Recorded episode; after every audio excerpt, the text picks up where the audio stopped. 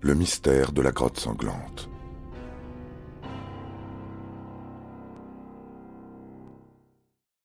Le 30 juin, une semaine après la disparition de Patrick, des policiers sont déjà venus sur les lieux.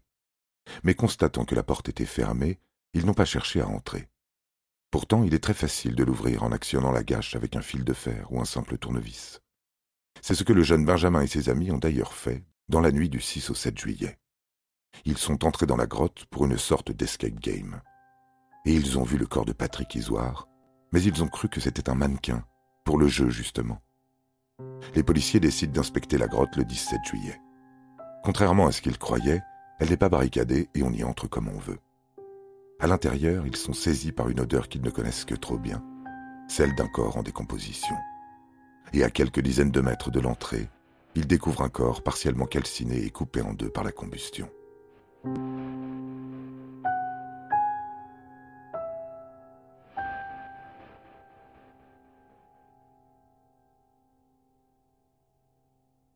Des tatouages sont encore visibles sur la peau de la victime. Un Jim Morrison dans le dos et un Indien sur le bras gauche. Il l'identifie avant les tests ADN. Il s'agit bien de Patrick Isoire, disparu depuis trois semaines. Il porte encore autour du cou et des épaules les marques de l'adhésif qui a servi à l'entraver. Il a été atteint par deux balles d'une arme de chasse de calibre 12.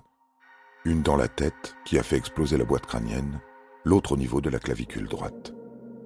L'assassin a probablement placé son arme contre sa tempe ou à 10 cm au maximum. Patrick Isoire a été froidement exécuté. Son sort a été rapidement réglé. Il a été ligoté, abattu, puis son corps a été brûlé. Tout ça n'a pas pu être accompli par une seule personne. Il a fallu au moins deux assassins pour le maîtriser. Un détail intrigue le balisticien et le légiste. On retrouve dans la boîte crânienne les fibres d'un tissu dont ils ignorent l'origine.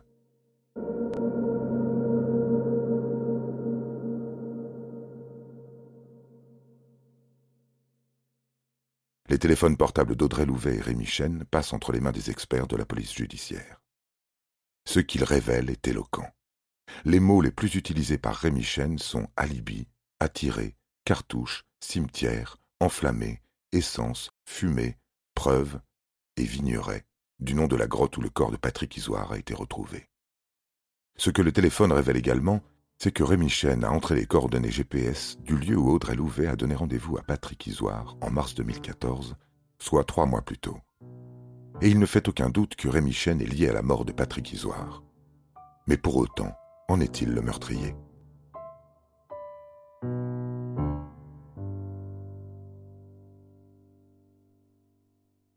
Les policiers s'intéressent à l'adhésif qui entourait les épaules de la victime. Produit en Espagne et exporté en France, il est utilisé pour isoler les tuyaux de chauffage et de climatisation. Plus de 2000 enseignes ont vendu cet adhésif au cours des deux années écoulées. Les policiers les recherchent toutes. Ils essayent également de savoir qui a acheté l'essence ayant servi à brûler le corps. Les nombreuses galeries de la grotte sont fouillées à l'aide d'un chien, principalement pour retrouver l'arme du crime. Aucune de ces pistes ne mène à quoi que ce soit. La seule chose que les policiers retrouvent, c'est un mégot, trouvé à deux mètres du corps calciné de Patrick Isoire. Il porte l'empreinte génétique du mort. Les policiers savent que c'est la cigarette qu'il a allumée au moment où il a quitté la station-service en compagnie d'Audrey Louvet, puisqu'on le voit sur les vidéos des caméras de surveillance en train d'en allumer une et qu'il a laissé son paquet dans son scooter. L'enquête piétine. De son côté, Marc, le frère de Patrick, ne comprend pas. Il est évident pour lui que Louvet et Chen sont dans le coup. Pourquoi ne pas les arrêter, les inculper? Pour la police, ce n'est pas aussi simple. Il faut une preuve ou un témoignage. En février 2016, Marc Isoire et sa fille participent à une émission de télé, Crime en direct sur Énergie 12, présentée par Jean-Marc Morandini. Marc est décidé à envoyer le ou les assassins de son frère en prison, et comme la police n'y parvient pas, il emploie d'autres moyens. Il explique à l'antenne que, selon lui, Audrey Louvet a servi d'appât. Son rôle, l'emmener dans la grotte. Et il demande à quiconque sait quelque chose de se manifester. Sophie regarde l'émission. Elle est la voisine d'Audrey à Lunel, où celle-ci a déménagé après sa garde à vue. Elle note le numéro qui s'affiche à l'écran, hésite, puis appelle le standard. Audrey Louvet s'est confiée à elle. C'est tout ce qu'elle dit avant de raccrocher. La police retrace l'appel et vient sonner chez elle. Sophie explique qu'elle a parfois discuté avec Audrey.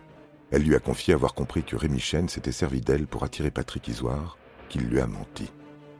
Elle ne savait pas qu'il voulait le tuer.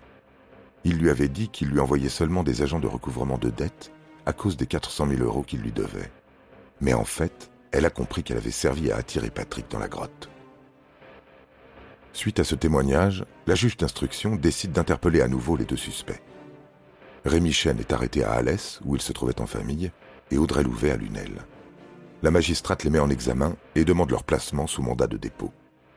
La décision est confirmée dans la soirée par le juge des libertés et de la détention. Tous deux sont écroués.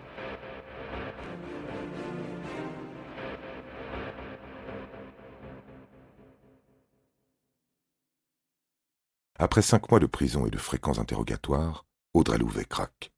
Rémi Chen lui a fait croire qu'il était sur le point de tout perdre, son salon, la garde de sa fille, parce qu'un homme lui devait de l'argent, beaucoup d'argent.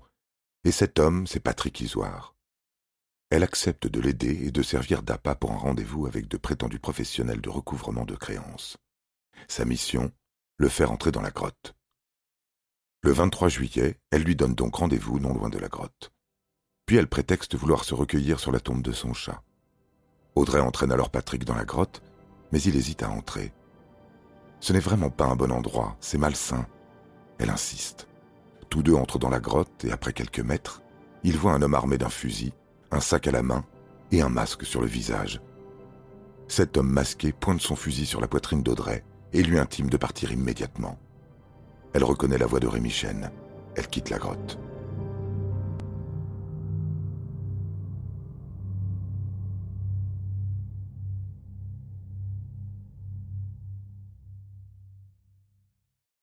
Les avocats de Rémi Chen récusent cette version des faits et affirment qu'Audrey ne fait que dire ce qu'on attend d'elle. Pour eux, il est impossible que l'accusé ait fait son coup tout seul. Alors qui? La juge interroge Rémi Chen, mais celui-ci continue de clamer son innocence. Le 23 juin 2017, trois ans jour pour jour après la disparition de Patrick Isoire, la juge d'instruction organise une reconstitution. C'est donc sous très haute surveillance que les deux suspects sont sortis de leur cellule et amenés à la grotte. La reconstitution dure neuf heures. Sous une chaleur accablante, la juge reconstitue point par point les déclarations des suspects et leurs emplois du temps. Rémi Chen était-il bien dans la grotte quand Audrey Louvet y est entrée avec Patrick Isoire? Était-il seul? Était-il armé? Audrey a-t-elle accompagné Patrick et est-elle ressortie aussitôt? A-t-elle participé au meurtre? Au motif qu'il n'est jamais entré dans la grotte, Rémi Chen refuse de se soumettre à la partie de la reconstitution qui concerne ce qui s'est passé à l'intérieur. Audrey pénètre donc seule avec les policiers, qui jouent le rôle des deux autres hommes. Elle tremble, blêmie quand on lui demande de reconnaître parmi quatre l'arme qui ressemble le plus à celle du crime qui n'a pas été retrouvée. Puis elle dirige les gestes des policiers. Et alors, sa version des faits change. Elle n'est pas ressortie de la grotte après y avoir introduit Patrick Isoire, comme elle l'a déclaré jusque-là. Rémi Chen les a obligés à entrer dans une cavité en pointant une arme sur eux a déposé leur téléphone par terre, puis il lui a tendu un rouleau d'adhésif pour ligoter Patrick et faire tenir un sac en toile sur sa tête. Il lui a ensuite intimé l'ordre de sortir de la grotte et de l'attendre à l'endroit convenu, à savoir le rond-point du Vigneret. Elle affirme avoir attendu vingt minutes, le temps pour Rémi Chen d'exécuter sa vengeance. Puis il l'a raccompagnée chez elle en lui donnant deux cents euros. Les avocats de Rémi Chen ne sont pas d'accord avec cette reconstitution qu'ils jugent malmenée et ses conclusions, notamment parce qu'à aucun moment il n'a été question de lumière. Comment tout cela a-t-il pu se dérouler dans la totale obscurité de la grotte? Audrey déclare que Rémi tenait une arme, mais tenait-il aussi une torche? Les avocats soulignent que la culpabilité de leur client ne s'appuie que sur les déclarations d'Audrey Louvet. Sans elle, rien de concret contre Rémi Chen. Au contraire, la logique joue en faveur de Rémi Chen. Comment croire qu'un homme organiserait ainsi sa vengeance cinq ans après? C'est absurde, non? Les avocats de Rémi Chen soulignent à quel point leur client est bien intégré dans la société, apprécié de ses clients. C'est un homme sans histoire, équilibré au dire des experts psychiatres. Peut-être un tantinet méticuleux, ou même obsessionnellement organisé. Mais selon les mêmes psychiatres, il rumine. Il veut tout maîtriser, tout organiser quel que soit le temps que ça lui prenne.